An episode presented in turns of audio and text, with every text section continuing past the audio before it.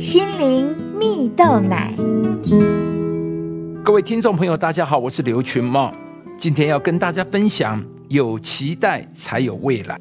有一个故事说到，有两位来自乡下的年轻人，他们准备要到外地去找工作。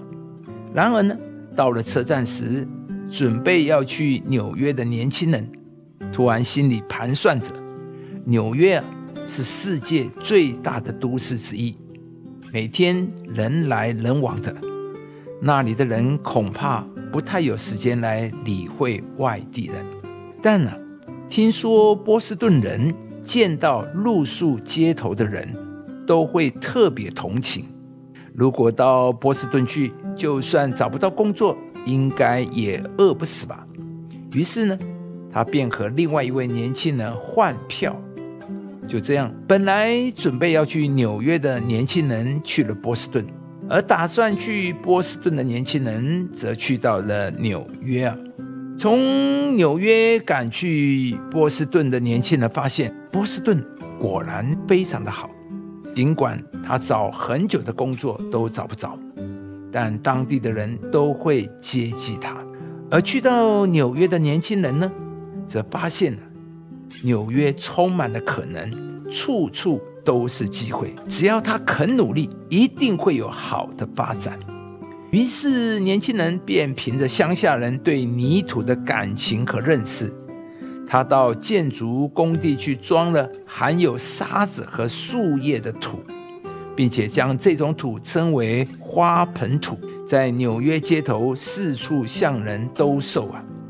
没想到不到一年，他竟然就凭着销售花盆土而拥有了一间小小的店面了。不久呢，这位去到纽约的年轻人有一次搭火车去波士顿旅游时啊，竟在路边遇到了一个捡破烂的人。当下两人都愣住了。原来啊，这个捡破烂的人就是当年跟他换车票的人。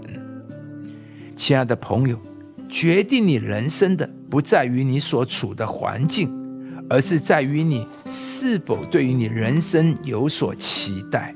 故事中的两位年轻人，因着对未来的期待不一样，所以他们对生活的态度也不同。当然，最后他们的人生结局也截然不同。在圣经中，使徒保罗曾说过：“这不是说我已经得着了，已经完全了，我乃是竭力追求。”保罗在各方面实在已经非常有成就了。新约大部分的教会都是他创建的，而这样的保罗却说：“这不是说我已经得着了。”保罗的意思是在说，我还有很大的空间可以进步，我还可以做得更好。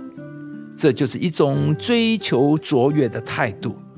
而美国职业篮球协会教练赖利啊，对追求卓越也有一个很精辟的见解。他说。有些选手很有天分，身强力壮，却吊儿郎当，不愿意尽力比赛，直到那些天分比他们差的选手一场接一场在他们前面得分，他们才疑惑地问为什么。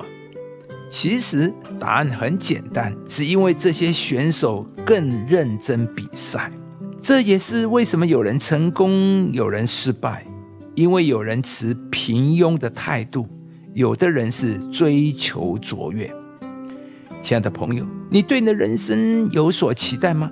今天，愿上帝更新你的眼光，使你在面对不同的环境和挑战的时候，都能有一个追求卓越的心智。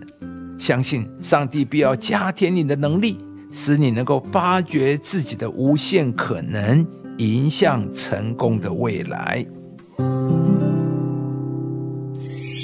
殷勤筹划的足智丰裕，行事急躁的都必缺乏。